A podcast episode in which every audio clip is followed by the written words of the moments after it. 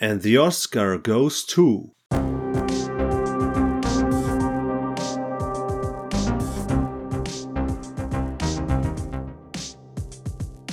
Cinephile, der Filmfressen-Podcast mit Manu und Peter. Moin, liebe Cinephile Psychos und Filmfressen-Familie. Wir sind's, die Chris Rock und Will Smith der deutschen Filmpodcast-Unterhaltung. Peterchen, wie geht's dir? Du fängst dir gleich eine. Gleich klatsch es zweimal. Ich klatsch dich, du klatsch auf den Boden. Ja, bevor ein paar Leute hier schon Schnappatm Schnappatmung heißt das, bekommen. Keine Angst, wir haben natürlich die Oscars nicht verfolgt und wir werden auch nicht darüber berichten. Aber eine Sache, da sind wir nicht drum gekommen, dass keiner drum gekommen, glaube ich, auf der Welt, der Internetzugang hat, dass Will Smith Chris Rock eine reingehauen hat. Geslappt, ne? Eine Ohrfeige. Weil Chris Rock einen, ja, unappetitlichen, einen fiesen Witz, geschmacklosen Witz, Ja. sagen viele, über Will Smiths Frau Jada Pinkett Smith gemacht hat. Genau. Und dann ist der Will Smith dahin und hat ihm eine Ohrfeige gegeben. Zu Recht. Findest du?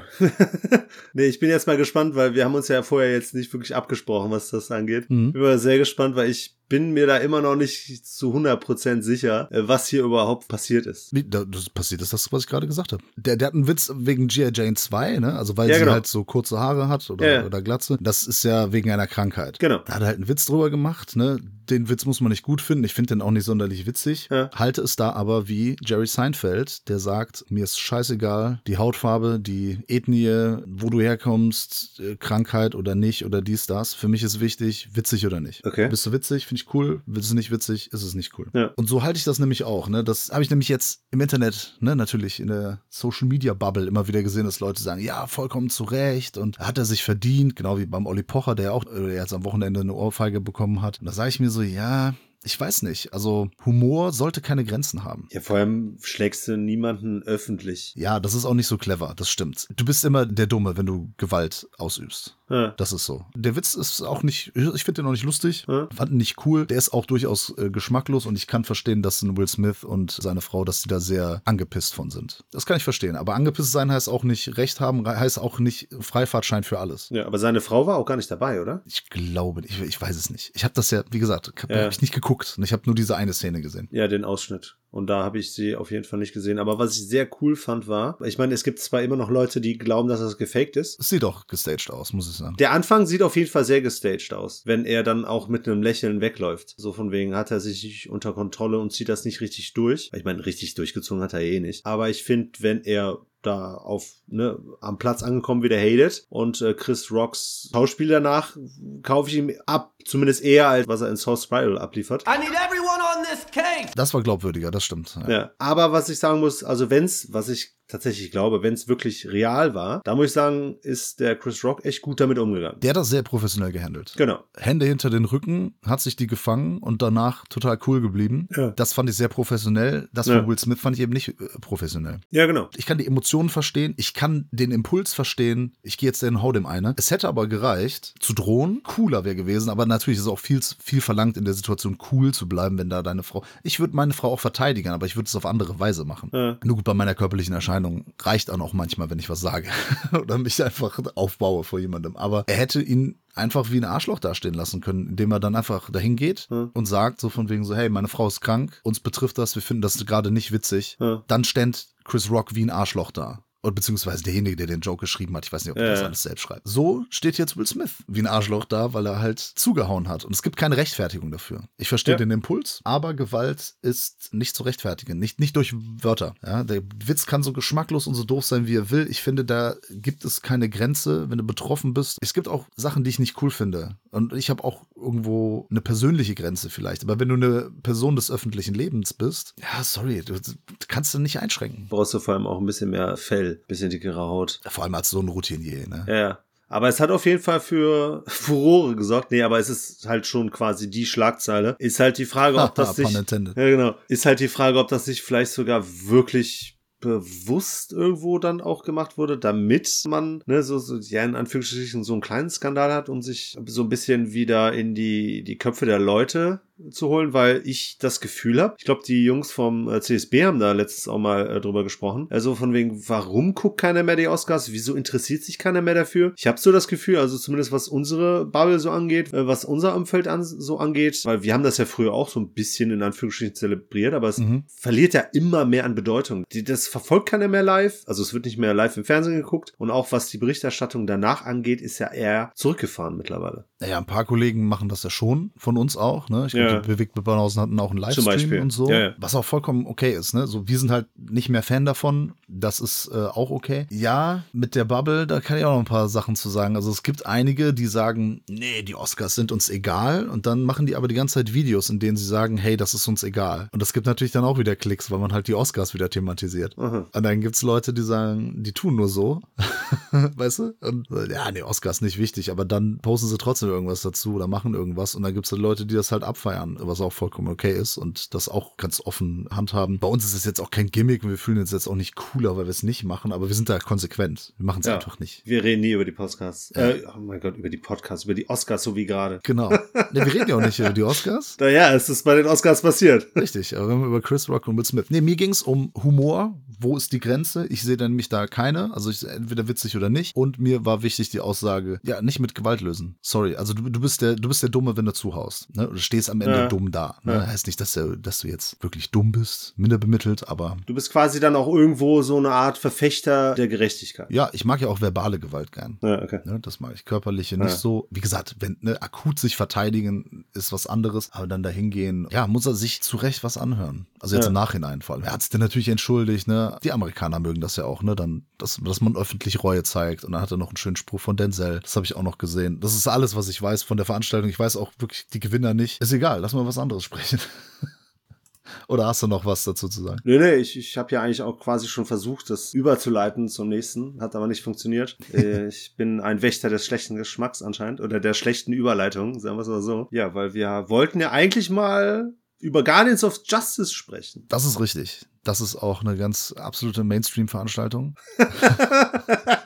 Das ist eine Blockbuster-Serie auf Netflix, hochwertig produziert. Ja. Natürlich nicht. Es ist äh, von dem, jetzt habe ich jetzt vergessen, wie der heißt, scheiße. Adi Shankar. Richtig. Der, glaube ich, vorher noch so viele Werbesachen gemacht hat und so. Ist noch ein Okay. ganz junger Filmemacher, meine ich. Das erklärt einiges. Ja, und wir haben das mal angeteasert vor, vor ein paar Wochen, glaube ich, ne? Ja, genau. Du hast jetzt komplett zu Ende geguckt. Genau. Jetzt bin ich gespannt, weil äh, wir haben ja schon gesagt, für die, die nicht dabei waren oder die neu zugezogen sind, es ist äh, sehr billig produziert, sieht aus wie von Astron 6 äh, Manborg zum Beispiel. Ja. Alles vor Greenscreen, dann es, es gibt sehr viele Schnitte, es ist alles sehr schnell, es gibt äh, animierte Sequenzen, also jedes Stilmittel, sei es an Überblenden oder an Art etwas zu filmen, gibt es. Zeichentrick, Anime, äh, Videospiel, Optik, jedes Stilmittel, was man sich irgendwie vorstellen kann, was irgendwie einen popkulturellen Bezug hat, ist da vorzufinden und es ist eine Mischung aus Watchmen, was so die Geschichte angeht Hm. und ja, ansonsten ist es halt Justice League. Ja. Wie ist deine, deine Erfahrung jetzt mit äh, der Serie? Also ich muss ja sagen, du hast mir davon erzählt. Du hast die erste Folge mal nicht gesehen und meintest so, hier, komm, ist so interessant, so überdreht, aber dennoch irgendwo interessant, dass man drüber sprechen sollte. Mhm. Also ich habe dann auch angefangen, hatte mir die ersten zwei Episoden dann, glaube ich, angeschaut und ich muss sagen, ich war auch sehr überrascht, was ich hier zu sehen kriege. ja, ne? Ich habe sehr schnell ein, zwei Leute aus anderen Gefilden, sag ich mal, erkannt. Das ist unter anderem äh, der Hauptdarsteller hier, der Diamond Dallas Page, der den Nighthawk, also quasi den Batman-Ersatz spielt. Dann, ja gut, Denise Richards hat man noch erkannt. Man hat, ähm, Brigitte Nielsen. stimmt, die war ja anfangs auch noch da. Ansonsten hier, wie hieß der Mike Mears? Derek Mears. Ich meine, der hätte auch den Jason mal gespielt in dem Reboot Ach, oder in okay. dem Remake oder was auch immer Das kann sein. und noch den einen oder anderen Wrestler, weil Diamond Dallas Page tatsächlich einer so meiner Lieblingswrestler damals war. Und ich muss sagen, der macht das cool. Also als Nighthawk hier, der, den fand ich sehr überzeugend, während viele andere Figuren eher sich durch sehr schwaches Schauspiel, sag ich mal, profilieren. Das ist schon dilettantisch teilweise. Ja, bis richtig schlecht sogar. Hat halt so diesen Amateur-Charakter. Total, ja, das ist halt quasi alles so in den Mixer reingeworfen, so was in Anführungsstrichen geklaute Ideen angeht und dann halt mit Gimmicks aus Popkultur. Wir haben später sehr viel Star Wars, was hier zitiert wird. Wir haben alles mögliche an Serien. Wir haben 80s hoch 10 in Musik. Ja, äh, allein der Schriftzug. Ja, ja, genau, genau. In allem, was wir hier zu sehen kriegen. Und ich muss sagen, ich fand die ersten zwei Episoden fand ich merkwürdig interessant. War schon ein bisschen Overkill. Es war auch manchmal ein bisschen anstrengend. Hm? Aber es war irgendwie dann doch lustig und so drüber, dass ich irgendwie doch Interesse hatte, weiterzuschauen. Das ist genau der Punkt. Ich habe nämlich letztens noch mit einem anderen Kumpel auch drüber gesprochen, der meinte, ja, das ist halt totale Scheiße. Hat er aber direkt ein paar Folgen geguckt. Und dann meinte Mhm. siehst du, aber du guckst halt weiter, weil du es doch irgendwie interessant findest. Ja. Deswegen hat die mich so interessiert, die Serie. Deswegen fand ich das doch irgendwie ganz geil. Ich habe sie jetzt leider nicht zu Ende geguckt, noch nicht, habe es nicht geschafft. Mhm. Aber es sind sieben Folgen. Genau. Ja, und ich habe vier oder fünf habe ich geguckt. Okay. Bin also schon so, ne? Nähere mich dem Endere, äh, dem Endere. dem Menderes. Ich nähere mich dem Menderes. Dem Ende und bin, ja, merkwürdig fasziniert. Es ist halt, wie gesagt, schauspielerisch und inszenatorisch ist, äh, reißt das keine Bäume aus, aber hat eben diesen Astron Six Charme und irgendwie will man dann doch wissen, na, wer war es denn jetzt? Weil das ja, also, das ist ja so, dass der Marvelous Man, also die war eine Variante von Superman im Prinzip, Genau. dass der sich vor laufender Kamera in den Kopf schießt und der Nighthawk, der Batman, ist der Überzeugung, "Mm, das ist hier gestaged, das ist fake, der würde das nie tun. Jemand hat ihn gezwungen oder irgendwie sowas. Ne? Er vermutet Genau. da auf jeden Fall ein falsches Spiel mit Roger Rabbit, äh, mit Marvelous Man. Ne? Genau. Und dann macht er sich halt in bester Batman-Manier auf Genau. und recherchiert. Investigiert. Investigiert, ganz genau, denn er vermutet den Übeltäter in den eigenen Reihen. Bei den Guardians of Justice. Und weißt du was? Das ist auch so. Er wird fündig, tatsächlich. Ah, okay. Ja, ich bin sehr gespannt. Ja, ich muss sagen, ich habe mich die ganze Zeit gefragt, wohin das Ganze hier führt. Es ist tatsächlich so, dass er quasi so von Folge zu Folge einen neuen von den Guardians halt quasi befragt, um halt herauszufinden, ne? Alibi etc. pp, was könnten Motive sein, so ein Scheiß hin und her. Und der ist dann Richtung Ende dann auch schon ein bisschen abgedriftet. Ich fand die Auflösung dann ein bisschen schwach. Ist sie zu banal oder ist sie zu over the top? Nee, die ist eigentlich bescheuert. Okay, aber das gibt sich ja bei dieser Serie alles die Klinke in die Hand. Ja, okay, dann lass es mich von mir aus mit dem Wort bescheuert erklären. Nein. banal, ja, nicht banal. Ähm, es ist, es ist schade, dass der dann so einen Weg geht, dass wir quasi so ein bisschen vor den Kopf gestoßen werden. Aber im Ah, Endeffekt dann tatsächlich auch etwas kriegen, wo wir halt denken, ja, okay, gut, hier ist dann der satirische Aspekt dann doch wieder aufgegriffen und durchaus verständlich, weil man sich ja hier auch schon so insgesamt so über die ganzen Superheldenfilme auch in gewisser Form lustig machen möchte. Auch wenn es hin und wieder nicht so richtig funktioniert, ist aber auch dem Dilettantismus der meisten Beteiligten hier ja, gut zu schreiben oder schlecht zu schreiben. Äh, es ist nicht brüllend komisch, aber die Serie ist sehr kurios. Ja. Und halt auch brutal. Und irgendwie durch diese verschiedenen Stile, die die einschlägt, halt dann doch irgendwie unterhaltsam. Die Folgen gehen ja auch nicht so lange, ne? Ich Genau. glaub, die erste so knapp 20 und dann später, Ja. die gehen alle so unter 30 Minuten, die meisten. Und dann denkt man, ja gut, das kann man schon so wegsnacken mal abends, ne? Und dann ist es doch irgendwie auch unterhaltsam. Und das ist ja das Wichtige, dass dann irgendwie das dann doch stimmt. Und dann hat man eben so diesen Comic-Faktor irgendwie. Du hast eben die Brutalität angesprochen. Das wird ja auch ein bisschen kaschiert dadurch, dass wir dann halt immer wieder in das Comichafte, in das Digitale, in was auch immer. Wir haben dann auch zwischendurch mal Knetfiguren auf einmal. Ich weiß nicht, ob du schon so weit warst. Ja, ich glaube, ich kann mir das auch alles, Alles nicht merken. Es war halt wirklich alles drin. Ja, ja, genau, genau. Das Krasse ist halt, in den letzten, ich meine, es waren die letzten zwei Folgen, hat sich das alles normalisiert, sag ich mal. Ich würde halt hingehen, sieben, die sieben Folge. Es wird sukzessive immer überschaubarer in dem, wie sie es visuell darstellen, was sie genau erzählen, also wie komplex das in Anführungsstrichen ist, was sie erzählen. Das wird immer minimalistischer, bis wir dann am Schluss sogar teilweise einen relativ, also einen ernsthaften Ansatz haben. Also wir haben dann relativ lange dann auch mal etwas ganz normale, ganz normalen Film, beziehungsweise Serie Material, ne, ohne dass wir dann zwischendurch mal wieder irgendwelche Videospiel, Anekdoten und Einblendungen haben. Das fand ich krass, dass sie das hin nach hinten, je später in der Serie, immer weiter reduziert haben. Okay, da weiß ich aber gar nicht, ist, ist das denn cool? Ist das denn sinnvoll überhaupt zu tun? Nö. Also am Schluss, in der letzten, ziehen sie dann am Schluss wieder alle Register, ne? Dann wird wieder alles reingebracht, was nur geht. Aber trotzdem, so hinten raus ist das ist auch was, was Pace und so angeht, verlangsamt sich das irgendwie alles ein bisschen. Ja, okay, also bei allem, was man der Serie vorwerfen kann, ist sie halt irgendwie, ich wollte jetzt gerade kreativ sagen, ja, in der Umsetzung, in dem, was sie erzählt, ist natürlich alles geklaut. Ja, Also total. alle Figuren sind ja geklaut. Ne? Spider-Man kommt auch vor, irgendwie X-Men, Ja. der Nighthawk, der Batman, der setzt sich manchmal so einen Helm auf, was halt so Cerebro ist von, Genau. von Professor X. Richtig. Und gleichzeitig aber sehen wir das dann aus so einer Jarvis-Sicht. ja. dass es wieder so Iron Genau. Man ist Ja, und auch mit so einer künstlichen Intelligenz dann da labert. Es ist halt mit voller Absicht auf die ganzen Sachen angespielt. Dann denkt man auch, so, ja gut, ne, der hat halt einfach nur die Lizenzen nicht gehabt und es ist dann auch eigentlich hartes Referenzmaterial, also hartes, eine harte Referenzserie Serie, bin ich eigentlich ja nicht so der Fan von. Ich weiß nicht warum. Wahrscheinlich, weil das halt so kurios ist. Ja, wahrscheinlich. Und so drüber, dass das so diesen Trash-Faktor hat, dass ich denke so, ja, das ist irgendwie, und irgendwie unterhaltsam. Das ist keine Ahnung. Kuriosum. Das ist ganz, ganz merkwürdig, das Ding. Also das ist wirklich irgendwie einzigartig verrückt. Ja. Hast du die Liebesgeschichten schon mitgekriegt? Ja, ja, da, also da deckt er ja so ein paar Hintergründe auf. Okay, äh, vom Marvelous Man oder von aktiven Guardians? Äh, beides, ja. Im Ansatz. Hast du schon mitgekriegt, wie Marvelous Man hier aufgedeckt wird? Also wen er liebt? Ach so, ich weiß, dass er eine Frau hat. Ach so, dann gibt's noch, gibt's da noch mehr, dann wahrscheinlich. Ja, da Okay, gibt's gut. noch eine etwas. Ja, man, man kann sich eigentlich denken, was für eine Auflösung da noch kommt. Wenn ich das jetzt so umständlich formuliere. Ja, ja, okay, kann ich mir denken, aber bin mal gespannt, wie sie es dann da rüberbringen und, und wer da, um wen es sich dann da genau handelt. Und da war auch tatsächlich mitunter das schlechteste Acting in der ganzen Serie, was äh, ich da mitgekriegt habe. Von Marvelous Man? Äh, nee, von der von der Liebschaft. Ja, ja, okay, bin gespannt. Also ich guck's mir auf jeden Fall bis zum Ende an. Ja. Die letzten paar Folgen ist ja, dauert ja nicht so lang und irgendwie Genau. wollten wir das mal. Wir hatten überlegt, ein Video dazu zu machen, aber da fehlt uns jetzt die Zeit. Mhm. Wir spielen mit offenen Karten. Ich bin demnächst ja ein paar Wochen im Ausland unterwegs, nicht in Deutschland. Muss ins Exil. Richtig, Quarantäne au im Ausland. Quarantäne. ich muss flüchten. Oh. Ja. Vor dem Gesetz. Richtig, ich habe ein paar Sachen hier gemacht und Aussagen getätigt. Äh, muss ich ein bisschen untertauchen. Okay. Aber keine Angst, in der Zeit kommen weiter Videos, es kommen auch weiter Podcasts. Wir haben zwei wunderbare Gäste in Mhm. den kommenden Podcasts. Das ist äh, zum einen der Daniel Goris, Mhm. dem wir über 3D-Filme sprechen. Zu dritt. Zu dritt, natürlich, Mhm. perfekt. wir repräsentieren einfach alle drei Dimensionen.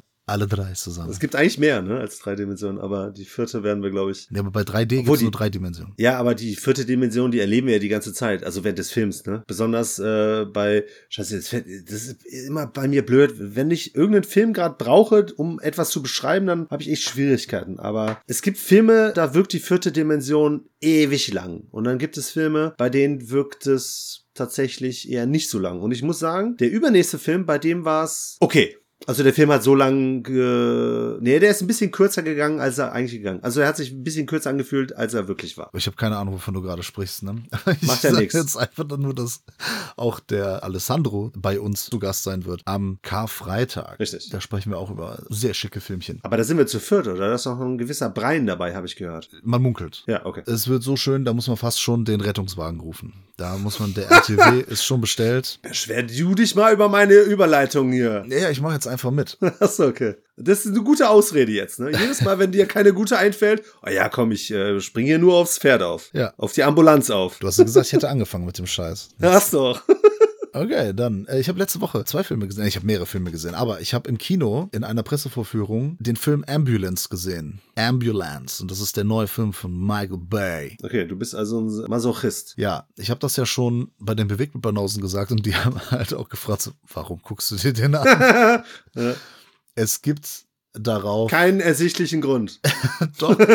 es war eine Pressevorführung, die ich mitnehmen konnte, weil sie abends war und Ja. somit konnte ich einen Film gratis schauen. Es gab gratis Popcorn und gratis Bier. So. Und jetzt besprechen. Genau, da bin ich natürlich dabei und ich bin mir für nichts zu schade, Mhm. um für die Cinephile Psychos hier in unserem Cinephile Podcast und für die Filmfressenfamilie auch solche Filme zu besprechen. Mhm. Denn ja, wir haben meistens einen anderen Fokus, aber warum nicht auch mal sowas gucken? Und außerdem ist das ja ein Remake Mhm. eines dänischen Films aus dem Jahr 2005, der Ambulanzen heißt. Hm? Das wusste ich nicht. Und hast den trotzdem geguckt. Das hast du mir ja schließlich erzählt, aber ich wusste vorher nicht, dass das ein Remake von einem dänischen Film ist. Siehst du mal, man kann auch lernen von mir manchmal. Ne, weil ich meine, ganz ehrlich, wenn du so in der Geschichte zurückgibst, ne, ich mir fällt spontan ein Remake eines dänischen Films ein, was geil ist.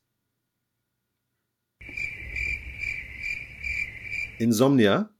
Ach, Schon mal gehört? Boah, ja, ja, ja. Von, von Nolan, ja, ja. Genau. Stimmt. Hab ich gerade überlegt, ey, boah, was kann Ja. das denn sein? Man hat's äh, am Grillenzirpen gehört, dass du überlegt hast. Ja. Also vor allem, welches gut ist. Da, Ja, dann, ja, da genau. muss ich dann wirklich überlegen. Okay, und die- dann habe ich natürlich auch äh, bei Netflix mir das, in Anführungsstrichen, das Original angeschaut. Das hast du auch geguckt. Selbstverständlich. Bei einem Dan bin ich immer dabei. Genau. Und ja, Ma Michael Bay. Ähm, es ist so, dass dieser Film Ambulance von Michael Bay die kompletten Bay-Tropes hat. Also für Michael Bay-Fans ist das ein wahres Vergnügen und die Bestätigung habe ich auch bekommen. Jetzt in meiner Social-Media-Bubble habe ich halt mitbekommen, dass viele sagen, ja, das ist einer der besten Michael Bay-Filme, hat mir super gefallen, finde ich genauso cool wie was auch immer der sonst so gemacht hat und so. Und ja, das kann ich halt sagen, ne? der Film ist halt wirklich rasant. Die Kamera, also wenn Kamera im Spiel war, ne, dreht sich die ganze Zeit um Leute, wenn die halt quasseln, Mhm. ne, wenn die irgendwas, irgendwas Belangloses zu der belanglosen Handlung, die vermeintlich wichtig ist und äh, dreht sich die ganze Zeit rum. Das nennt man Dramatik. Ja, weiß ich nicht. Nee. Das, das äh, nennt man Stress.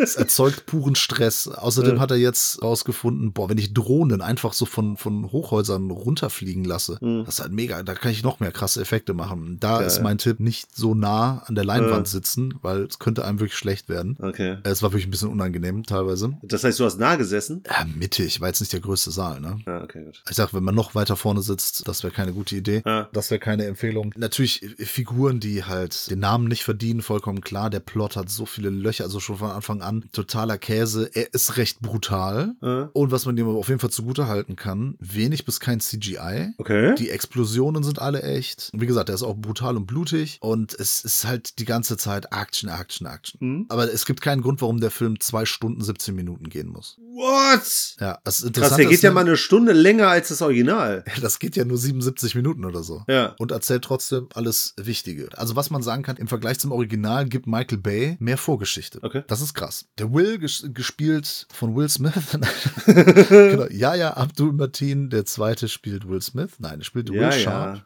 Ja, ja. Spielt Will Sharp. Der Candyman. Richtig, der hat äh, letztes Jahr im Candyman die Hauptrolle gespielt. Richtig. Und er telefoniert in der ersten Szene mit der Krankenversicherung. Ich dachte mit der Mutter. Gibt's sowas in den USA?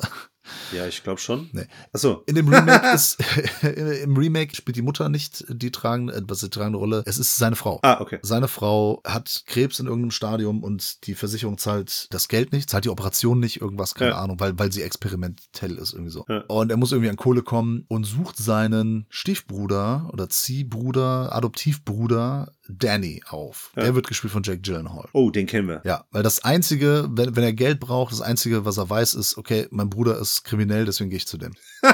Also da, da fängt's halt schon an, ne? Es ist so dieses, okay, ich brauche Geld um Dings, deswegen muss ich halt kriminell werden. Okay, ist eine Prämisse für einige Filme, kein Problem. Aber der ist dann bei seinem Bruder und der sagt so, hey, und das ist so typisch Michael Bay, ne? er sagt so, wir sind jetzt gerade auf dem Weg zu einem Banküberfall. Mhm. Wir brauchen noch einen Mann, komm mit. Ich Was? so, hä, aber woher soll der denn wissen, dass der gerade aufschlägt? Ja. Er kommt ja überraschend. Und dann sagt er so, wir brauchen noch einen Mann. Also dann denke ich mir so, hä? Also hätte der den Banküberfall sonst nicht durchgezogen oder was? Äh, Oder mit einem Mann zu wenig? Und es wird auch bei dem Banküberfall selbst überhaupt nicht ersichtlich, warum die diesen einen Mann noch brauchen.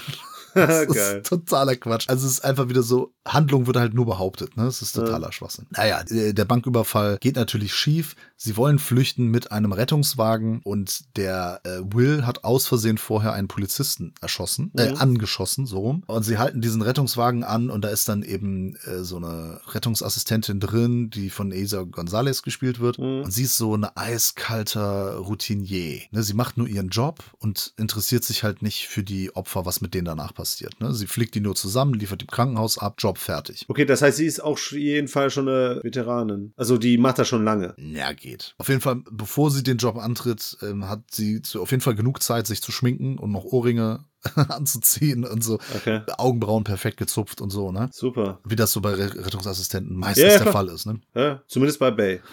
ja, auf jeden Fall. Zumindest er hält jetzt nicht so auf ihren Hintern, wie er das bei der Megan Fox gemacht hat und so, ne? Also das ist jetzt äh, nicht ganz so schlimm, aber Ins Gesicht. ja, viel, viel ins Gesicht, ja, ja, gut. Ja, Äh, okay. Ist auch hübsch.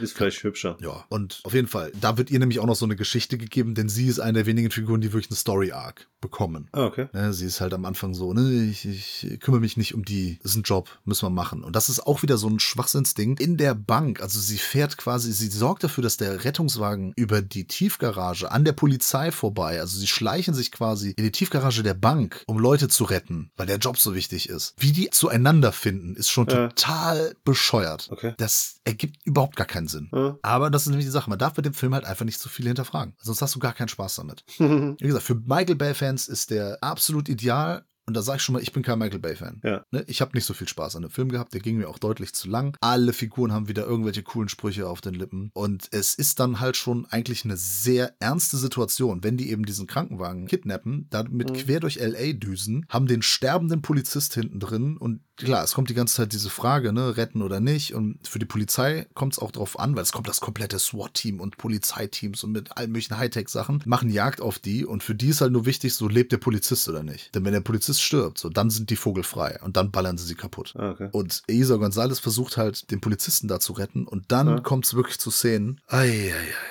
Die stoppt eine Blutung der Milz, glaube ich, mit ihrer Haarklammer. Und sie operiert den Typen. Sie ist ke- keine Ärztin. Das sagt sie Ja. auch. Sie hat nun mal angefangen zu studieren. Ja. Und bekommt Assistenz über einen Laptop. Da sind zwei Ärzte, die spielen gerade Golf, werden dazu geschaltet und dann sagen sie, okay, Okay. gut, halt uns ein bisschen nah dran. Okay, äh, mach das, mach dies, mach jenes. Es ist so einfach nur daneben. Ne? Es ist so bescheuert, so übertrieben. Eigentlich ein bisschen also so Jobbashing, ne? Als ob das äh, jeder könnte mit so ein bisschen Anleitung. Das ist das. Auf der einen Seite will er irgendwie so dieser Arbeiterklasse irgendwie huldigen. Äh, Ne? So die, die Uniformträger, die Polizei ist wichtig, Sanitäter sind wichtig, Ärzte und so weiter. Eigentlich will er den irgendwie huldigen und hat dann auch vermeintlich eine Botschaft drin. Aber sorry, bei Michael Bay geht's halt nicht ohne Pathos, bei Michael Bay geht's nicht ohne Kitsch. Alles, was der an Botschaft in Anführungszeichen da drin hat, ne, ist halt auch wirklich nur Nebelgranate. Ne? Das ist halt wirklich nicht der Rede wert und kratzt maximal an der Oberfläche. Denn das Ding, die Frau, ne, dass die die Operation nicht bezahlt bekommt, ne, das wird halt auch nie wieder großartig thematisiert. Da hätte man die- den Kritikpunkt ja ansetzen können. äh, Aber nein, wir müssen ja eine Stunde mit dem Krankenwagen durch LA heizen und Autos in die Luft fliegen sehen. äh, Weil Michael Bay. Ja. Okay, wie gesagt, ich bin kein Fan davon. Ich mag das natürlich nicht, aber es gibt Menschen, die das total geil finden und einfach über zwei Stunden Spaß im Kino haben, fressen ihr Popcorn. Das ist auch vollkommen in Ordnung. Für die ist das natürlich eine absolute Empfehlung. Ich fand das einfach nur anstrengend. Ich fand es nervig, weil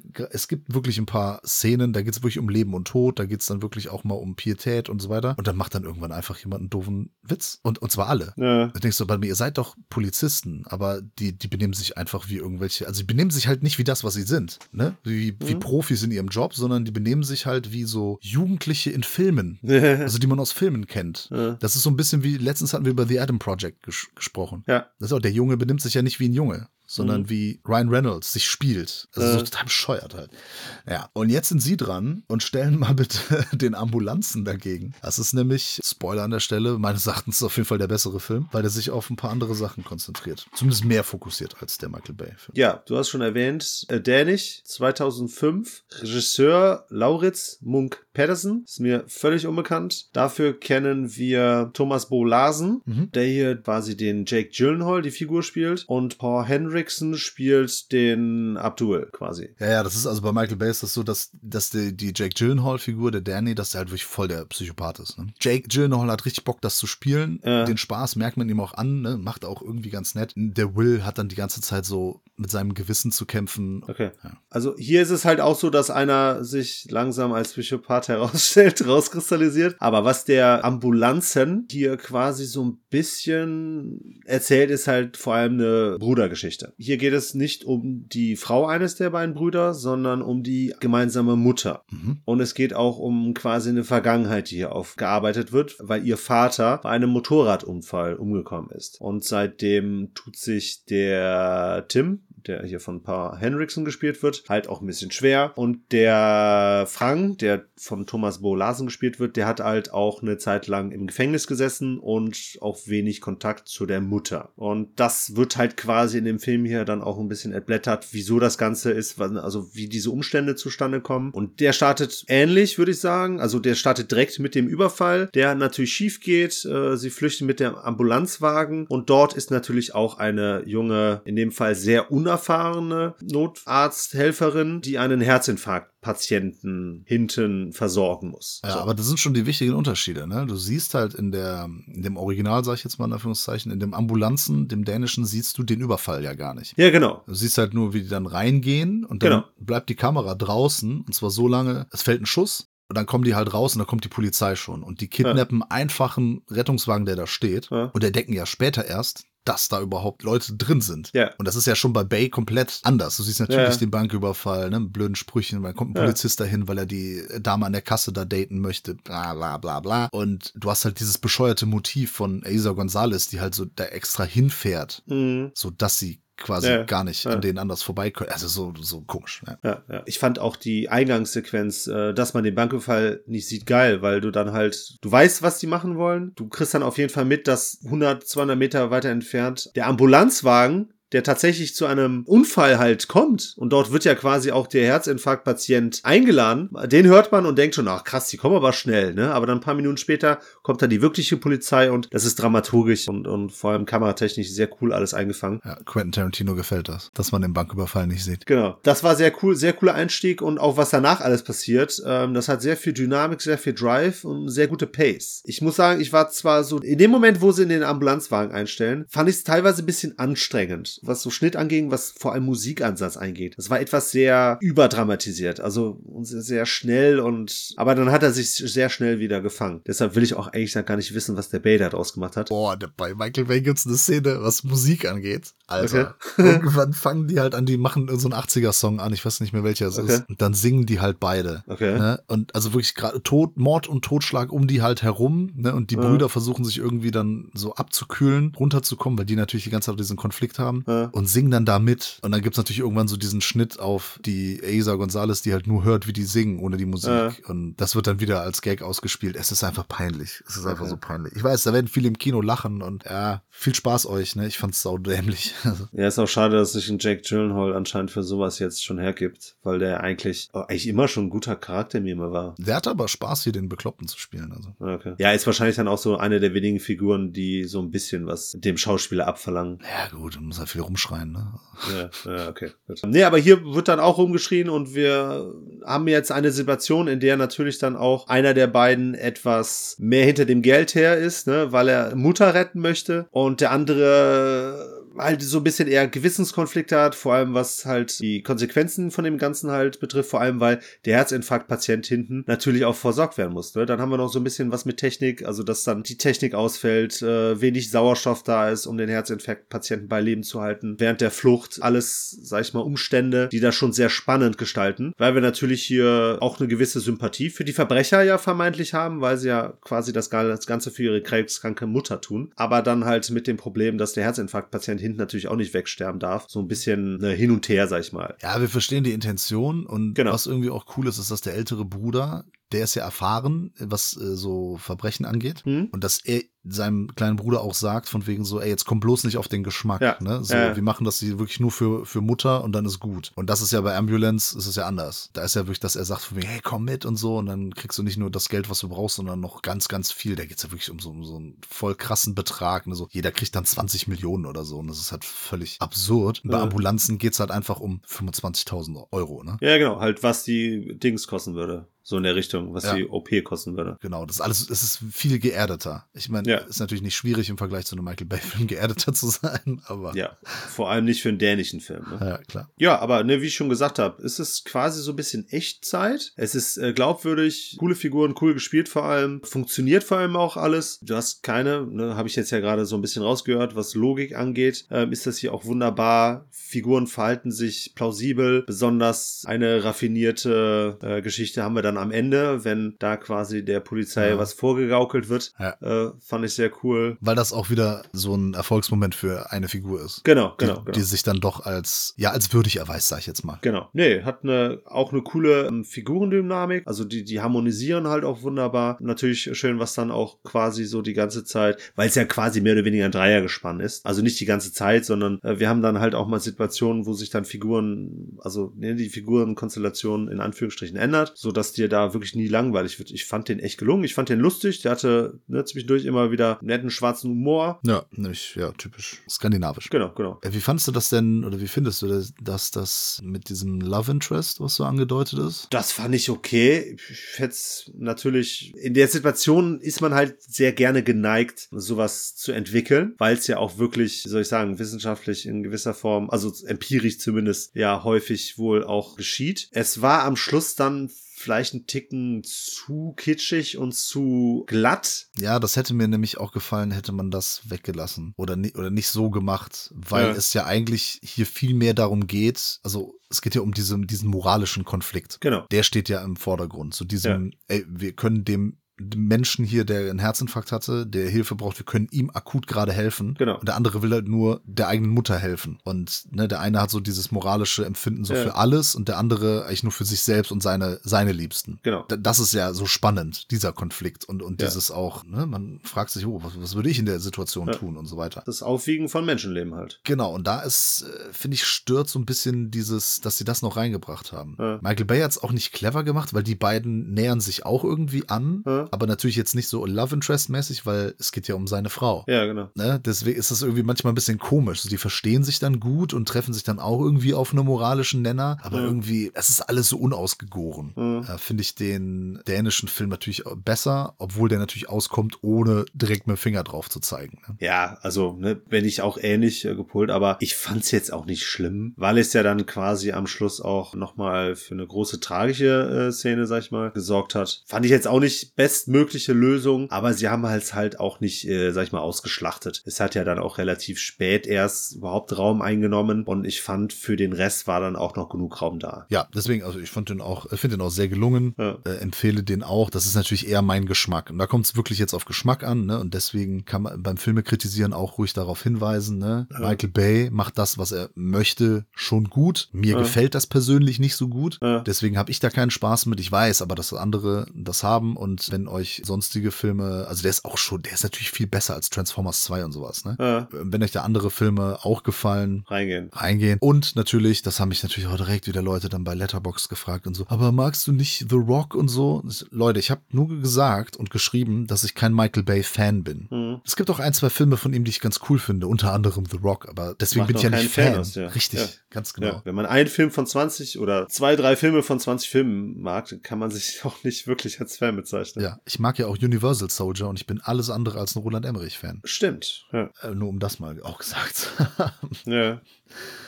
so, zu viele Köche verderben den Brei, aber Kochfilms serviert regelmäßig Leckeres. Und ja, Ja. das sind ja äh, Partner von uns, da sind wir Mhm. ganz offen mit. Mit denen arbeiten Mhm. wir ein bisschen zusammen, haben eine Affiliate-Partnerschaft und die schicken uns manchmal Filme und sagen, da, Sag doch mal was dazu. genau, da könnt ihr mal drüber Ja. sprechen. Beziehungsweise wir sagen, okay, diese Filme, die kämen bei uns gut an. Wir haben zwei Steelbooks geschickt bekommen zu Filmen, die wir schon mal besprochen haben. Deswegen versuchen wir es, ja, über Darkman hast du auf jeden Fall schon mal ausführlich gesprochen. Ja, ausführlich und über den Invasion vom Mars haben, den haben wir, glaube ich, nur mal empfohlen. Den hast du mal empfohlen im Rahmen eines Halloween-Specials. genau, aber nicht wirklich drüber gesprochen. Ne? Okay, dann wir können ja ein bisschen mal über diese Filme Genau. sprechen. Darkman zumindest von Sam Raimi, Genau. natürlich äh, aus dem Jahr 1990 mit einem Liam Neeson in der Hauptrolle. Mhm. Der damals noch für andere Rollen bekannt war, außer Ich übe Rache und schieße alle ab. Obwohl das ja auch ein Rachefilm ist. ja. I will look for you. I will find you. Es ist ein Comicfilm, quasi. Es ist eine Comic-Verfilmung von einem Comic, das es nicht gibt. Ne? Also fühlt sich einfach wie ein Comic-Held an, wie so eine Origin-Geschichte. Er spielt einen Wissenschaftler. äh, Seine Frau wird gespielt von Frances McDermott und er erforscht an Haut, ne? Hautzellen, Genau. die man applizieren kann, also echte Haut sozusagen. Er hat quasi sozusagen die Special Effects in Mission Impossible möglich gemacht. Ganz genau. Und das ist äh, auch sehr interessant, wie die Technik, also wie man sich 1990 so vorgestellt hat, was mal irgendwann möglich ist. Wir sind ja schon Mhm. sehr nah dran. Ja. Also 3D-Drucker gibt's ja. Ja. Also da gibt es so einen 3D-Drucker, der dann halt diese Hautzellen druckt und äh, künstliche Haut gibt's ja auch. Ja, ja, das Material, das äh, mit dem Drucken muss man halt nur noch irgendwie in Einklang bringen. Genau, hier ist es halt wirklich lebendig, es sind lebendige Zellen, Mhm. die aber nur knapp 100 Minuten bei Licht schaffen, stabil zu sein. Danach Genau. zerfallen sie. Aber in der Dunkelheit überleben sie. Naja, gut. Er forscht daran und dann kommt da, kommen da eines Tages die Bösen.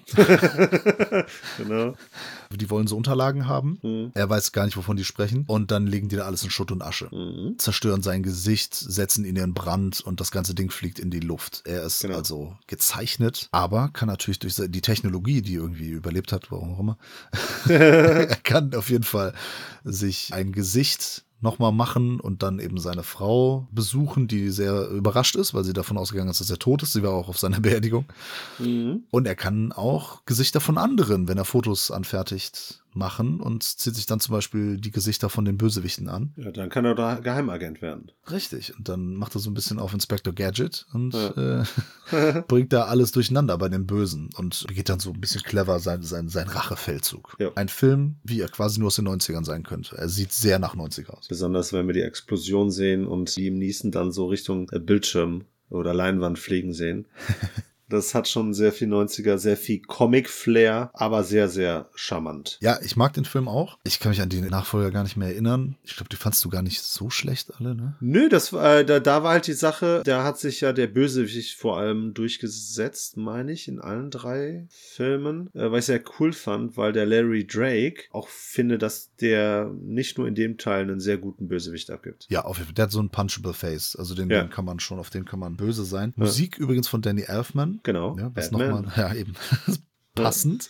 Und es ist so eine Mischung aus Batman und Phantom der Oper, könnte man sagen. Genau. Ja, weil sein Gesicht ja zerstört ist und wir sehen ihn ja auch manchmal ohne Maske und sieht da schon ein bisschen Genau. fies aus. Also ohne, dass er diese Hautmaske trägt, ansonsten hat er Verbände an. Richtig. Und das ist äh, so eine Sache, dieses Steelbook hat ein äh, gezeichnetes Cover. Aha. Das finde ich ein bisschen irreführend. Ja, total. Denn es sieht, und das kann ich wirklich bestätigen, meine Verlobte hat dieses, dieses Cover gesehen und ich habe gefragt, ey, ne, ich möchte diesen Film noch mal schauen, um den zu besprechen. Äh, lass uns mal gucken. Und sie meinte, ah, das ist voll so ein Splatter-Horror, habe ich jetzt keinen Bock drauf. und ich so, nein, das ist kein Splatter-Horror-Film. Die so, ja, aber guck dir das mal an. Und es stimmt, es ist ein sehr reißerisches Cover. total. Es sieht wirklich so nach Freddy Krüger und so weiter aus. Ja, schon auch sehr nach Phantom der Oper, ne? Eben. Und es passt nicht wirklich zu dem Film. Leider nicht. Das Cover, die Covergestaltung. Das finde ich Ja. schade. Generell bei beiden Steelbooks möchte ich mal kurz anmerken, das ist eine C-Card, also die geht halt ne, oben eine kleine Lasche, unten eine größere Lasche mit dem FSK-Flatschen drauf. Oben diese Mini-Lasche, die ist mit zwei Klebepunkten befestigt. Und unten die große nur mit einem.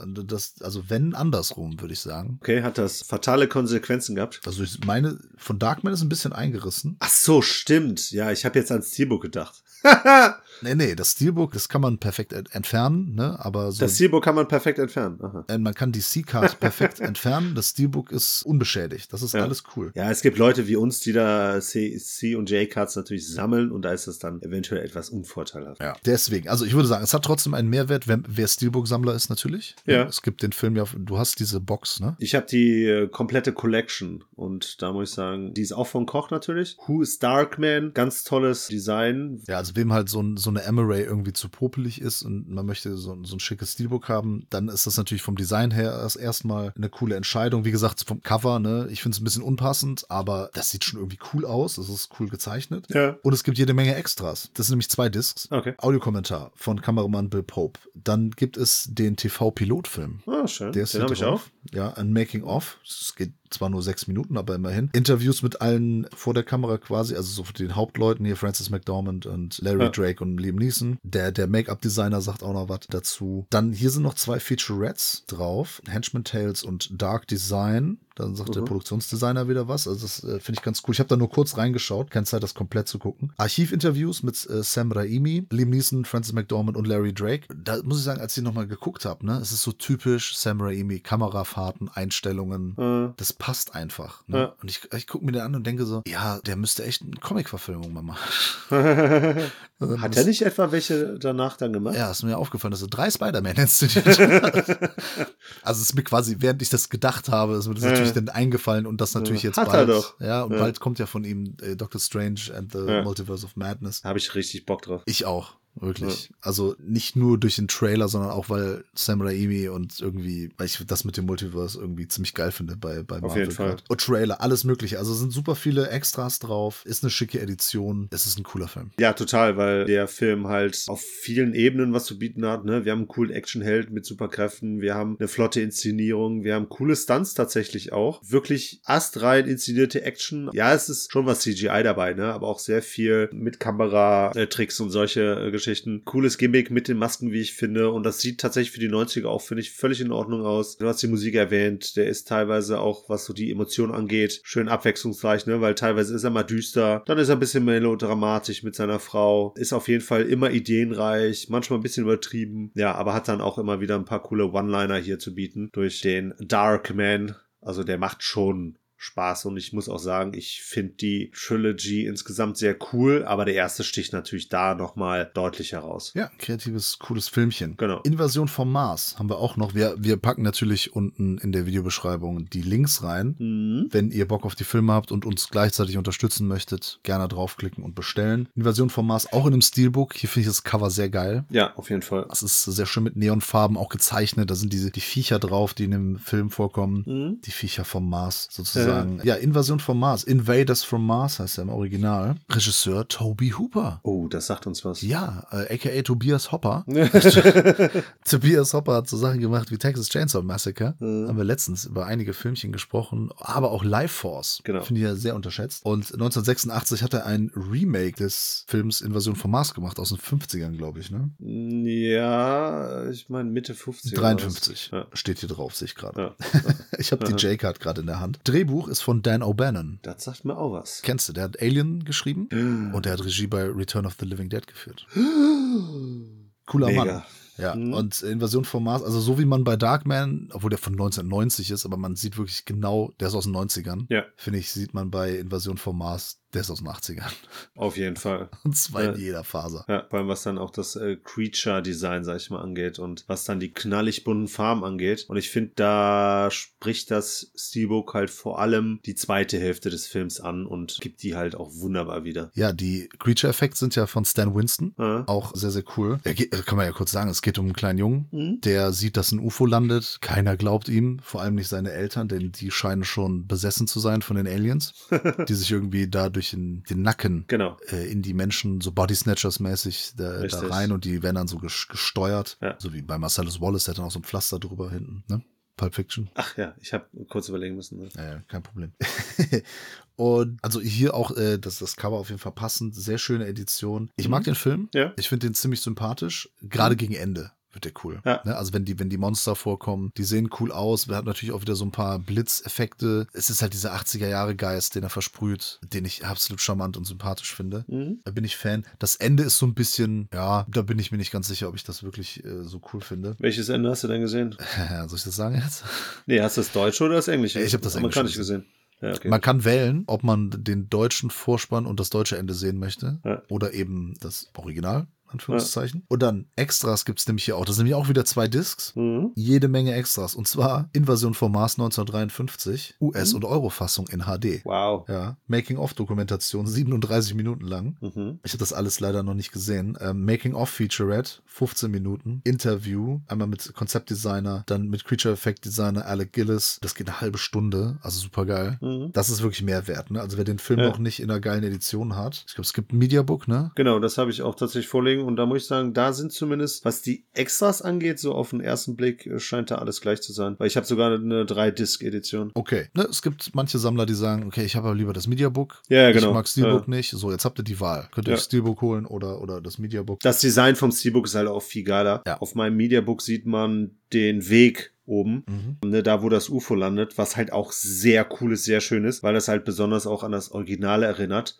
Weil das ja, also zumindest im Original, das war der wichtigste Schauplatz im ganzen äh, Film. Hier haben sie es ja dann auch ein bisschen verlagert, weil das nimmt ja eher so die erste Hälfte ein. Danach verlagert sich das dann in, ich sag mal, in Höhlen. Und das ist dann tatsächlich auch der Mehrwert gegenüber dem Original, dass er sich in eine etwas andere Richtung bewegt weil im Original ist eher so dann mit dem Spiel in der Stadt, mit den Personen, die dann ne, hier Body Snatchers wurden, sage ich jetzt mal. Ja. Da war das natürlich auch nicht, was so die Creature Designs angeht, so ausgefeilt und vor allem nicht so cool, charmant, bunt und wie lustig auch gemacht. Da kann der hier dann auch schon mal cool auftrumpfen. Also der Junge, der David, ist dann quasi mit dieser Schulpsychologin, mit der Linda, ist er dann, so gehört er zu den einzigen oder wenigen in der Stadt, die eben nicht befallen sind. Genau. Und macht sich dann auf. Er ist dann auch so der Vernünftige von denen und sagt so, ey, wir müssen das stoppen. Sie, Ja. will, sie will einfach nur weg.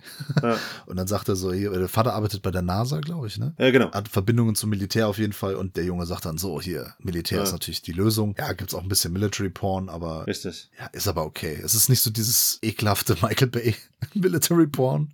Ja. Ich weiß auch nicht, warum ich da einen Unterschied mache, aber ich weiß nicht. Die 80er, die haben mich einfach. Ist der ganze Look, das ganze, das ganze Gefühl irgendwie dabei. Ist dem Militär auf jeden Fall hier relativ positiv gesonnen, sagen wir es mal so. Ja, also ihr könnt, ne, wenn ihr Bock auf die Filme habt, auf jeden Fall unten die Links klicken. Da unterstützt ihr uns gleichzeitig mit ein bisschen. Was ich noch dazu nämlich noch sagen wollte, ist jetzt nicht so, dass Koch uns schickt und sagt, ey, macht mal hier ein geiles äh, Review dazu und, und sagt, das ist toll, die sollen das kaufen. Die haben wir angefragt. Ne? Mhm. Also die sagen so, ey, das, das kommt demnächst raus. Und dann können wir quasi sagen, was zu unserem Kanal passt. Und bei den beiden Filmen wussten wir, so, okay, die finden wir halt gut. Ja. Und die passen eben auch zu uns, zu, unserem Ja. zu unserem Kanal. Und das, so viele Menschen, die uns folgen, die mögen auch solche Filme. Und deswegen haben wir uns die ausgesucht. Genau, das heißt, da weiß man jetzt, dass man da als äh, Filmfressen-Familienmitglied genau richtig klickt, wenn man auf den Link geht. So ist das. Wenn ihr uns sonst noch unterstützen möchtet. Patreon ist ein Thema. Kann man patreon.com slash filmfressen. Da kann man hingehen. Und für 5 Euro im Monat kann man sich zum Beispiel was für den Podcast hier wünschen. Sagt man hier zum Beispiel, ich wünsche mir den Film äh, Rocky and Bullwinkle. Und dann besprechen wir den vielleicht, wenn wir den ziehen. Jeder Film kommt irgendwann mal dran. Das ist klar. Mhm. Gleichzeitig kann man den Podcast früher äh, hören. Und es gibt noch extra Zusatzpodcasts. Es gibt äh, Zusatzvideos. Und da kommt auch demnächst wieder einiges. Wir haben zum Beispiel den Paten besprochen Mhm. äh, in einem Podcast und bald kommen da auch wieder schöne Video-Reviews. So, genug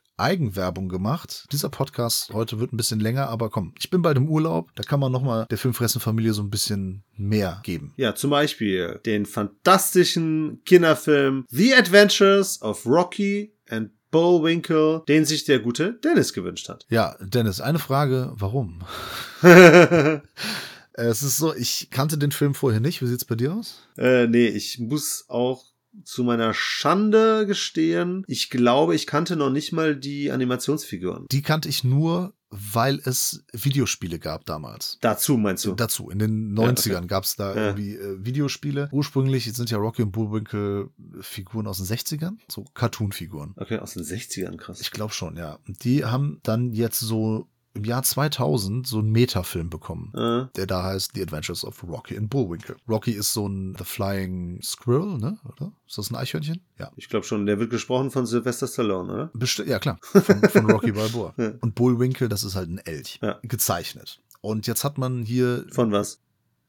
Wie von was? Wovon ist der gezeichnet? Oh, bitte. Oh.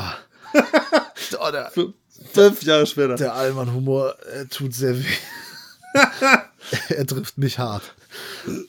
Okay. Ähm, wurde gezeichnet von, von Zeichnern. Und äh, dann hat man dieses Spielchen gemacht, wie man es aus Falsches Spiel mit Roger Rabbit kennt. Man hat Cartoon-Figuren mit Realfiguren vermischt. Genau. Denn es ist so, dass, ich weiß gar nicht mehr unter welchen Umständen, irgendwie kommen diese Bösewichte aus dieser Cartoon-Serie, schaffen es in die reale Welt. Ja. Und äh, Rocky und Bullwinkle machen sich auf, um die, weiß ich gar nicht, das ist gar nicht deren, Aufzuhalten, fertig. ist das so? Weil eigentlich wollen die doch einfach ihren Film machen, ne? Ist das nicht das sogar eigentlich die Motivation der beiden? Ich glaube, ursprünglich ist die Motivation von dem Bullwinkel, dass der Wald nicht mehr abgeholzt wird, in dem er lebt. Stimmt, ja, ja, ja. Der Cartoonwald, ja, ja. richtig. Ja, genau. Ja, ich muss sagen, bin ich jetzt auch nicht hinter, so ganz hintergestiegen. Aber die wollen auf jeden Fall, weil ich meine, da ist ja auch hier, ne, viel mit Kalter Krieg und so, Russland, im Moment passend, Ja. angedeutet. Von daher, da geht's schon, in gewisser Form geht's schon darum, die Erde, die Welt vor diesen Bösewichten zu retten. Genau, vor Krieg und Naturkatastrophen und allem möglichen. Die Bösen, das kann man natürlich auch nochmal sagen. Das ist einmal Robert De Niro, Mhm. der hier so einen Nazi-General spielt. Muss man einfach Ja. sagen, ne? Schwarzer langer Ledermantel und diese Augenklappe und alles, ne? Er spricht mit so einem deutschen Akzent. Gleichzeitig dann Jason Alexander, der äh, George Costanza natürlich aus Seinfeld. Großartig. Ist dabei, der spielt dann hier einen der Russen, Hm, den Boris Badenov. Genau, den Boris, ja. Mit seiner Kollegin, die von René Russo äh, verkörpert wird. Ja. Die Natascha. Richtig? Die sind dann in der realen Welt und ja, die Comicfiguren, die bekommen dann halt von so einer FBI-Agentin. Piper Parabo. Genau. Irgendwie so. Die macht auch so ein, so ein Story-Arc durch und die auf jeden Fall ist so unser Bezugspunkt, ne? Also so sie, sie. Nee. Ja, sie ist aber quasi wir in dem Film. Ja, schon, aber es ist, also, nee. Das spricht nur Kinder an. Tut mir leid. Ja, du, ich meine, das, Ja, das den Publikum. Zuschauer. Ja, ja, Genau, genau. ja. Die Zuschauer und so weiter. Zahlreiche Nebenrollen, das ist total krass hier. Äh, Ke- Kenan Thompson zum Beispiel aus Saturday Night Live, kennt man. Mhm. Äh, in der Nebenrolle äh, Doug Jones spielt einen FBI-Agent, der hier meistens die Monster bei Guillermo del Toro Filmen spielt. Whoopi Goldberg. Billy Crystal, ganz kurze Nebenrolle. John Goodman, natürlich mit dem Richtig. absoluten Meta-Kommentar. Sehe ich aus wie John Goodman oder was? Äh, Oder sowas in der Art, ne? Ja. James Raphorn. Also es sind äh, sehr viele bekannte Schauspieler dabei. Aber du hast schon gesagt, ne, es ist halt ein Kinderfilm. ja, total. Und diese ganze Grundidee, die ganze Geschichte, das, was passiert, das ist halt auf Niveau eines Samstagmorgen-Cartoons. was es ja auch war.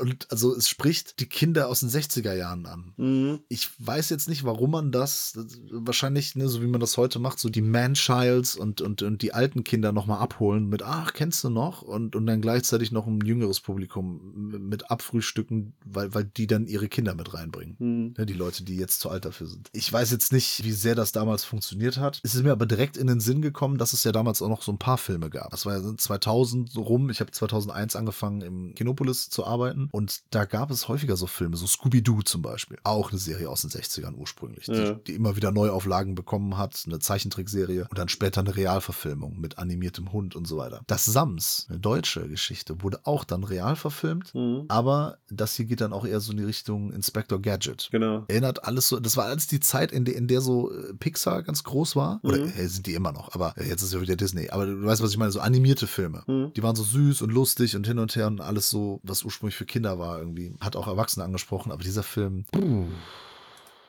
Also ich, ich finde es interessant, weil der Film ist ja wirklich augenscheinlich für Kinder gemacht. Ja. In all seinen Facetten. Mhm. Vor allem was den Humor angeht, was die Motivation der Figuren angeht, ne, was die Moral der Geschichte angeht. Aber dann mit Sachen zu kommen, wie zum Beispiel mit Robert De Niros Rolle aus Taxi Driver zu spielen. ich wollte gerade das ansprechen. Are you talking to me? Well, I'm the only one here. So you must be talking to me. And you are lying! Das versteht doch kein Kind. Ja, das ist dann für die Eltern, die mit den Kindern ins Kino gehen. müssen. Die lachen sich kaputt, wenn, wenn John Goodman sagt, ich bin John Goodman oder was. Oder Ja, halt ja. dann Robert De Niro da so, are you talking to me? Genau. Are you talking to me? Aber ist das tatsächlich genug? Die Erwachsenen sind ja eh dann quasi gezwungen, mit den Kindern sitzen zu bleiben. Ja. Ich find's lustig. Äh, Randy Quaid spielt noch mit, ne? Also ich Ja, genau. Der spielt ja noch, den kennt man hier aus Christmas Vacation und tausend Filmen. Ja. also mir hat das irgendwie gar nicht zugesagt. Die Effekte, also man hat das ganz gut gemacht, die gezeichneten Figuren ins Reale ein, reinzubringen. Mhm. Für, der, für das äh, Jahr, ne, für 2000. Ja, aber zum Beispiel äh, Roger Rabbit ist, glaube ich, aus dem Jahr 85, kann das sein? Und der macht's auch schon richtig geil. Ja, stimmt. Nee, 88, Entschuldigung. Äh, Roger Rabbit ist äh, aus dem Jahr 1988 und da sieht's auch schon mega geil aus. Mhm. Und das ist halt auch ein richtig geiler Film, weil der auch so Erwachsenen-Themen bedient. Ja. Ich fand, fand den als Kind schon irgendwie cool. Ne, da habe ich mich dann so an den Cartoons erfreut und habe mich auch schon an Jessica Rabbit erfreut. Ich war, ich war, ein, bisschen, ich war ein bisschen frühreif. Ich verstehe. Und ich fand den auch gruselig gegen Ende, wenn der hier, der Christopher Lloyd als Judge Doom dann da irgendwie die Cartoons da in Säure auflöst. Ich fand das schon Mhm. als Kind hart. Mhm. Aber da hast du ja so eine Crime-Noir-Geschichte. Ja. Und der Film ist halt einfach wesentlich geiler und der, der spricht mich auch heute noch an. Ja, aber der ist ja auch für adulteres Publikum gemacht. Ne? Natürlich, natürlich. Ja. Und der Rocky versus Bullwinkle, ich meine, Rocky und Bullwinkle. Ja, natürlich löst sich da alles in Wohlgefallen auf. Ne? Es ist so, so Road-Movie und es, was man gemacht hat, wenn ich jetzt gerade an Jason Alexander denke, Mhm. auch so ein paar Cartoon-Sachen dann in real nachgedingst. Genau. Ne? Also es steht dann irgendwie kurz in der Luft und dann, oh, ich habe vergessen, dass hier Gravitation Ja. ist oder irgend sowas. Fällt dann runter und ja, das ist so Slapstick-Humor. Ne? Ja. Aber das kann der Jason zumindest, äh, und ich fand auch die René äh, ganz gut verkaufen. Ja, ich finde, alle haben, also selbst Robert De Niro hat da nicht äh, geschlafwandelt, ne? Nee, der sowieso. Aber der hatte, wie viele Drehtage hatte der? Ein, zwei? Maximal, weiß ich nicht. Der hat ja gar nicht so viel Screentime. Ja. Ne? Und ich glaube, da so ein bisschen in, in, in so einem Nazi-Outfit rumzustolzieren, so, so ein bisschen mit deutschem Akzent zu sprechen, ist schon Ja. irgendwie auch für einen Schauspieler spaßig. Man merkt es denen äh, schon an, die hatten daran jede Menge Spaß und Ja. ich fand's halt auch lustig, den äh, vor allem den Jason in der Rolle zu sehen. Das war dann doch wieder so so okay, dass es mich dann durch den Film irgendwie gebracht hat. Auch wenn ich natürlich so ein bisschen Schwierigkeiten hatte, äh, mit meiner Müdigkeit zu kämpfen. Ja, gut, ich habe den tagsüber gesehen. Das hat dann auch besser gepasst. Aber du sagst es, durch den Film gebracht hat's mich dann auch. Ja. Ne? Spaß habe ich damit nicht. Wir sind absolut nicht die Zielgruppe, deswegen ich kann das halt nicht großartig empfehlen, außer ihr habt halt Kinder, die so 6, 7, 8 sind. Schaut euch ihn an. Obwohl der hat eine FSK ab 12, glaube ich sogar, ne? Ja, der hat eine Sechser. Ach, eine 6er sogar, okay. Aber ich bin auch sehr erstaunt, dass der Dennis sich den gewünscht hat, weil der hatte angefangen mit Fantastic Four. Das war ja auf jeden Fall was äh, für Mhm. dich. War ja auch die beste Fantastic Four Verfilmung bis dato. Mhm. Dann hat er so Sachen gebracht wie Mann, äh, sich gewünscht, sowas wie Mann beißt Hund Oh ja, und stimmt. Raw. Und da finde ich, fällt der schon mal irgendwie ab. Es sei denn natürlich, ich habe irgendwie Scheiße gebaut und habe den in die falsche Zeile gepackt, aber laut Liste kommt der von Dennis. Also Ja, gut, ist halt die Frage, ne? Wollt ihr uns ärgern? wahrscheinlich. So, für mein Geld müsst ihr den jetzt besprechen. Kann sein, ist auch nicht schlimm. Ne? Ich meine, wir machen das ja trotzdem. Wir ziehen uns das dann rein und äh, haben ja da auch eine dedizierte Meinung zu. Das ist ja auch schon alles vollkommen in Ordnung. Oder er hat vielleicht, er hatte ja besondere Kindheitserinnerungen daran oder so. Also Dennis, ne, falls du das hörst, gerne mal kommentieren. Ja. Ne, oder schreib uns an bei Instagram. Ne, Kommentare sind besser, sind gut für den Algorithmus. Ja, also äh, wir danken dir dennoch, ne, auch wenn wir jetzt nicht unbedingt und ich glaube auch nicht unsere ZuhörerInnen groß die Zielgruppe sein dürften, danken wir denn, äh, dennoch äh, für diesen Pick. Und grundsätzlich habe ich jetzt auch nichts gegen irgendwie Sachen, ne, die uns jetzt nicht gefallen. Also es ist auch immer wieder schön, seinen Horizont in gewisser Form zu erweitern. Klar. Von daher bin ich auch immer äh, froh, dann halt auch Filme, sag ich mal, so zu entdecken. Ist zwar nicht immer so ein 100% Hit, ne, aber es ist ja auch nie ein richtiger Miss. Selbst wenn der Film einem wirklich gar nicht gefällt, ne, kann man zumindest sagen, gesehen, abhaken, ne, und wenn mal jemand fragt, so, bloß nicht gucken. Würde ich jetzt in dem Fall nicht sagen, ne, aber Ja, schließe ich mich komplett an. ja, super. Komm, bevor ich mich dann da in den Urlaub, obwohl, ja, es ist ja nur eine Woche Urlaub, eine Woche muss ich ja auch arbeiten. Mhm. Egal. Bevor ich mich dann verabschiede und ihr erstmal keine aktuelleren Filme mehr besprochen bekommt, Mhm. außer vielleicht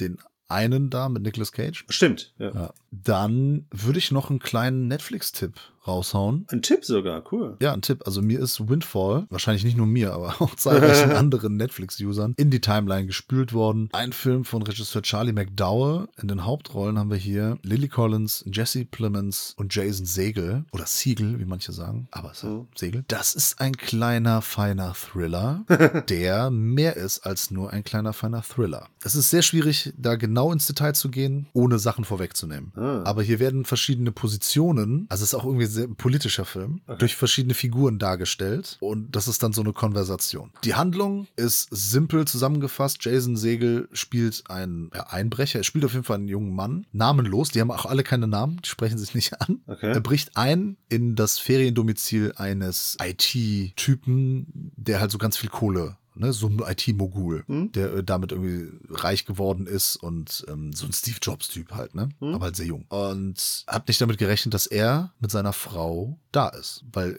ne, er ist halt in der, in der Wohnung, in diesem Ferienhaus, läuft rum, will halt Geld zocken oder sonstiges und dann verdammt, die kommen halt nach Hause. So, und dann sind Jesse Plemons und Lily Collins kommen dann rein und dann steht er dann halt da, ne? Und dann so, Mhm. äh, hallo.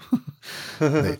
Nimmt dann, da er ja auch eine, eine Waffe hat, nimmt die dann Geisel. Mhm. In Geiselhaft. Oder wie man das nennt. Als Geisel. Äh, genau, er nimmt sie als Geisel, so ist das. Und er möchte Geld haben. Und die Sache ist. 50 Mark. Ja, ein bisschen mehr vielleicht.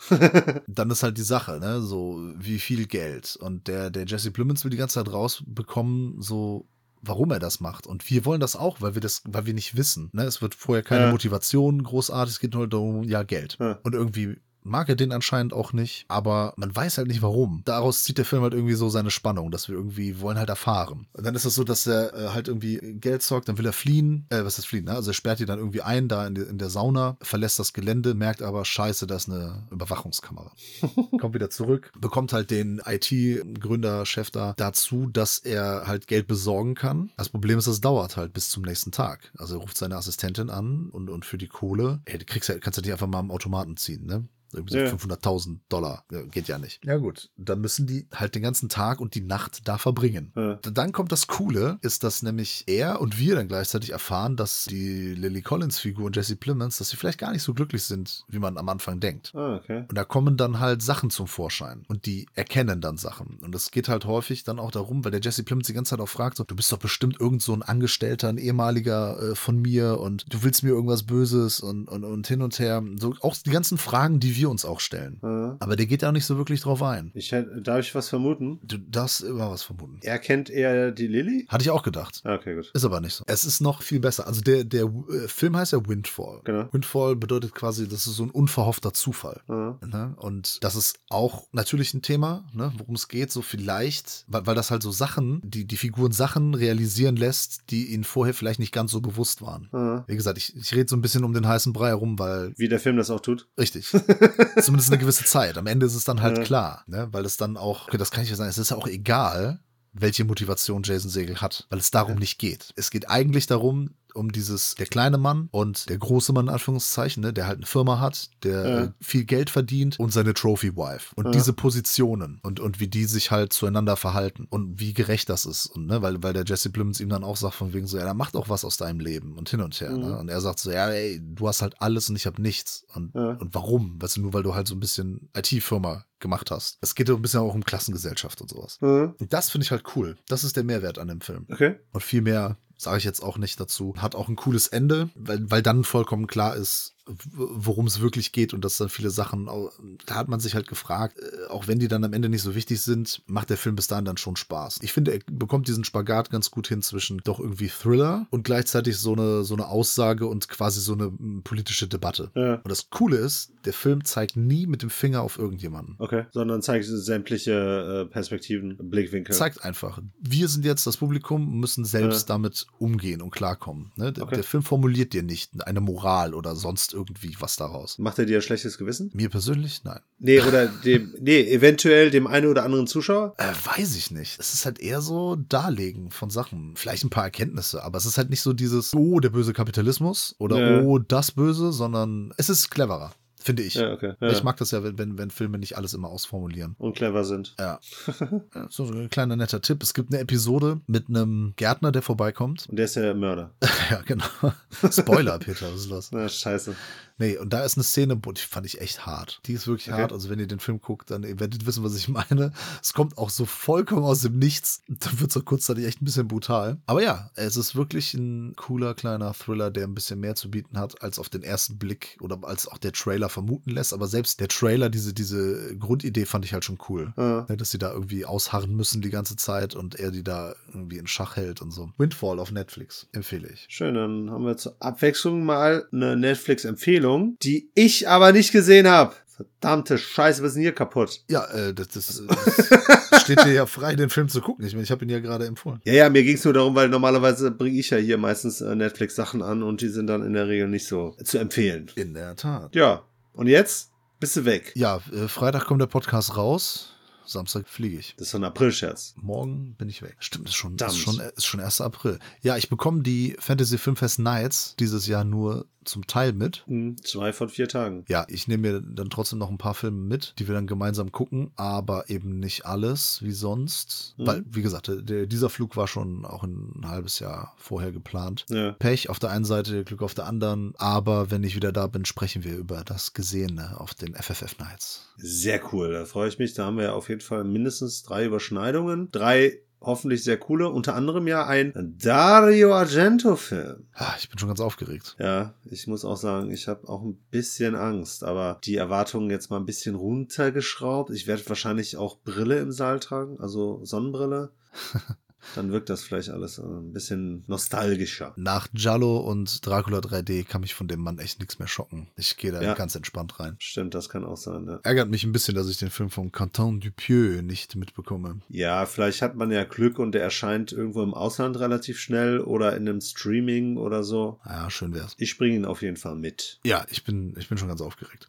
Super, dann machen wir Feierabend, ne? Ja, Cool, vielen Dank an die ganze Community, an die Filmfressen-Familie, an die Cinephile Psychos, an euch, die ihr das gerade euch angehört habt. Vielen Dank für die Unterstützung und ist einfach bis demnächst. Ihr, ihr ihr seht und hört uns ja sowieso. Und Peter, dir wie auch, wie, wie auch immer, nein, wie auch immer, wie immer. Wie immer bedanke ich mich auch bei dir, lieber Peter. whatever, genau. So ist es. Ich verabschiede mich. Bis dann. Tschö. Äh, ja, wie immer sehr gerne und auch danke in deine Richtung und vor allem äh, schönen Urlaub, zumindest halben Urlaub, äh, schöne Zeit ohne mich. Mal sehen, wie sehr du dich nach Filmgesprächen mit mir danach und währenddessen sehnst. Du wirst deine Sehnsucht aber ja dann auch relativ schnell wieder befriedigen können. Ja, wie gesagt, ihr merkt das gar nicht, dass der Manu weg ist. Freut euch auf zwei coole Gäste die nächsten beiden Wochen. Und wer uns unterstützen möchte, ne, klickt unten auf die Links geht bei Patreon auf Jagd. Unsere Patrons wurden auch diese Woche wieder mit einem exklusiven Podcast honoriert und zwar The Godfather, den wir ihnen am Mittwoch zur Verfügung gestellt haben. Zum 50. Geburtstag von der Pate haben wir den großen Klassiker von Francis Ford Coppola exklusiv für all unsere Patrons in einem schönen halbstündigen plus minus fünf Minuten, glaube ich, aufgenommen ja, wer Interesse an solchen Inhalten hat, gerne bei Patreon abschließen und ansonsten natürlich auch gerne nächste Woche und die nächsten Wochen und die nächsten Jahre bei uns häufig mittwochs, immer freitags und in der Regel immer sonntags reinschalten. In dem Sinne hoffe ich, wie immer einen schönen Podcast gehört zu haben und verabscheue mich bis zur nächsten Woche.